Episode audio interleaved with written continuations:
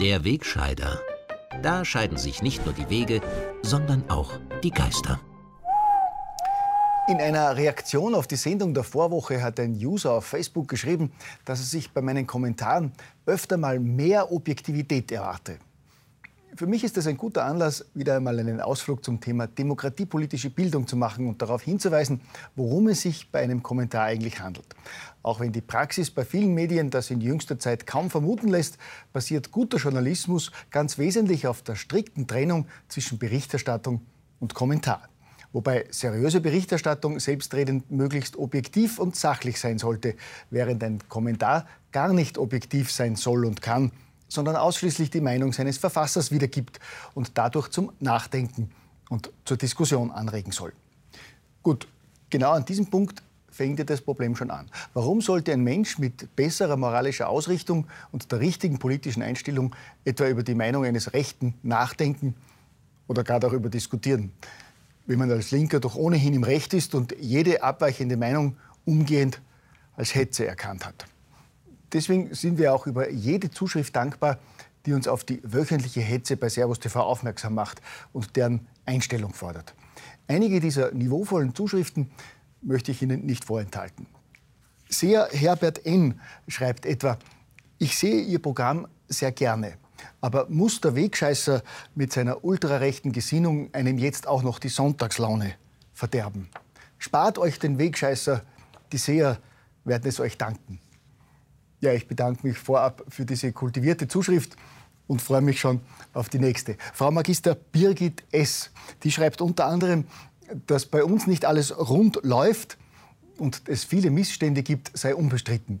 Aber was der Typ von sich gegeben hat, war Volksverhetzung erster Güte. Ja, liebe Frau Magister S., Sie haben gut aufgepasst auf der Uni. Jemand, der Missstände aufzeigt und dabei auch noch die sakrosankte linke Reichshälfte kritisiert, ist zweifelsfrei ein Volksverhetzer erster Güte.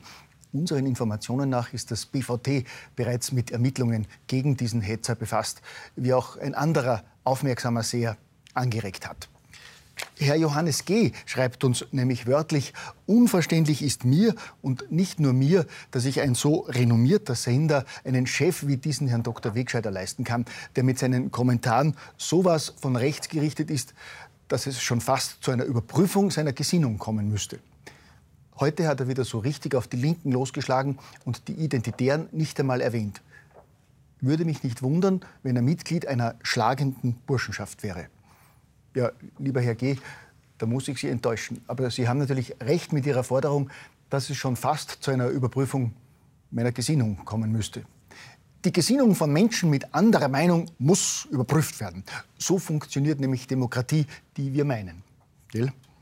Besonders erfreulich finde ich ja auch, dass die Vertreter der weltoffenen Gesinnungsgemeinde, die permanent über Hasspostings in den sozialen Medien jammern, selber immer mit bestem Beispiel vorangehen, wenn es jemand wagt, eine andere Meinung zu vertreten als die ihre, also die einzig wahre. Das führt dann zu freundlichen Postings dieser Art. Beschert mir aber auch ganz spezielle Dauerfans, die sich jede Woche über meine rechte Hetze empören, die sie sich interessanterweise aber jede Woche wieder aufs Neue anhören. In diesem Sinne freue ich mich auf weitere liebevolle Postings und Zuschriften und darf Ihnen schon jetzt versichern, dass ich auch weiterhin gedenke, meine persönliche Meinung zum Zeitgeschehen und zu diversen Missständen zum Besten zu geben. Auch wenn es dadurch zu einer Überprüfung meiner Gesinnung kommen müsste. Denn eine solche ist natürlich unausweichlich, wenn ich etwa auch in dieser Woche meine persönliche Kritik an der ORF-Sendung im Zentrum über die Verflechtungen zwischen der FPÖ und Identitären äußere.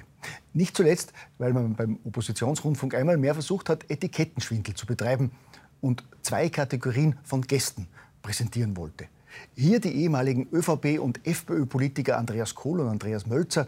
Auf der anderen Seite zwei unabhängige Experten, nämlich den Vorsitzenden des Mauthausen-Komitees Willy Merni und die Rechtsextremismus-Expertin Judith Götz von der Uni Wien.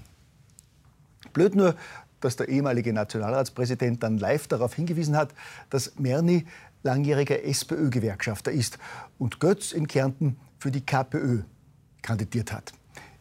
Echt unabhängige Experten also, die seltsamerweise über die linksextremen Aussagen des Altkommunisten Jean Ziegler partout nicht reden wollten. Der Herr Experte von der SPÖ hat nämlich allen Ernstes behauptet, er kenne die Aussagen von Jean Ziegler gar nicht. Die KPÖ-Expertin hat gemeint, sie sei schließlich nur zum Thema Rechtsextremismus eingeladen. Wer es nicht glaubt, kann das alles selbstverständlich in der Mediathek des ORF nachhören. Denn wenn ich davon erzähle, handelt es sich natürlich um Fake News und Volksverhetzung erster Güte. Deshalb jetzt noch ein kurzer Themenwechsel zu erfreulicherem. Die Stadt Wien bekommt ein neues Logo. Eine eigene Arbeitsgruppe hat ein Jahr lang an dem neuen Erscheinungsbild gebastelt, das der Wiener Bürgermeister Michael Ludwig jetzt stolz präsentiert und dazu gemeint hat, das neue Design bietet Wiedererkennbarkeit. Ja, das muss man bestätigen, vor allem wenn man das alte und das neue Logo vergleicht. Deshalb haben sich auch die Kosten in Grenzen gehalten. Die Erneuerung kostet lediglich 582.000 Euro. Ja, das ist jetzt aber nicht lustig und schon gar keine Satire. Das ist einmal mehr Volksverhetzung erster Güte, durch die es zweifellos zu einer Überprüfung meiner Gesinnung kommen müsste, gell?